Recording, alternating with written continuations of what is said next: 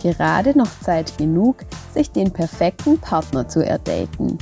Deshalb rein ins Berliner Nachtleben und her mit den Nummern. Zugegeben, das klingt leichter gesagt als getan. Was für den Normalsterblichen schon schwierig ist, das ist für den gemeinen Prominenten schier unmöglich. Denn es könnte ja immer sein, dass der oder die Interessierte sich eigentlich nur in den Promi-Status verguckt. Letztendlich sollten sich die Stars aber nicht so anstellen.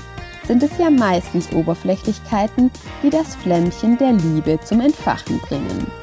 Des einen markante Kieferpartie, des anderen Bekanntheit aus einer Telenovela sozusagen. Haben Sie sich also in einen Promi verguckt und denken, Sie wären die oder der Richtige für ihn oder sie, dann haben Sie drei Möglichkeiten. Drei Möglichkeiten, prominent zu daten. Erstens, Sie werden selbst bekannt. Heutzutage gar nicht so kompliziert. Die von Andy Warhol prognostizierten 15 Minutes of Fame für jedermann sind einfacher zu erreichen denn je. Sie müssen sich nur etwas Ausgefallenes ausdenken, mit dem Sie bei TikTok oder Instagram die Follower fesseln.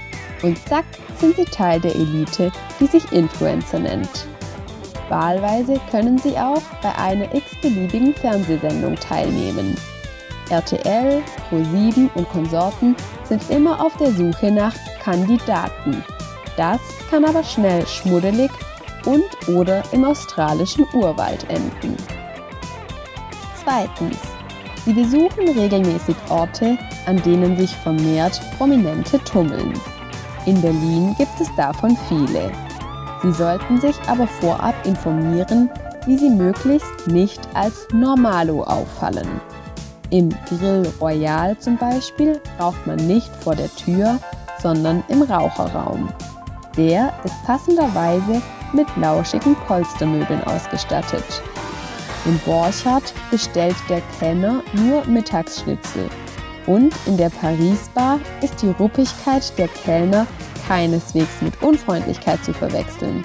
Nein, es handelt sich um den bekannten französischen Charme. Wer es glaubt, wird bedient. Die dritte Option ist die erfolgsversprechendste, aber auch etwas kompliziert. Sie brauchen dafür ein Smartphone und etwas Geschick für digitale Inszenierung.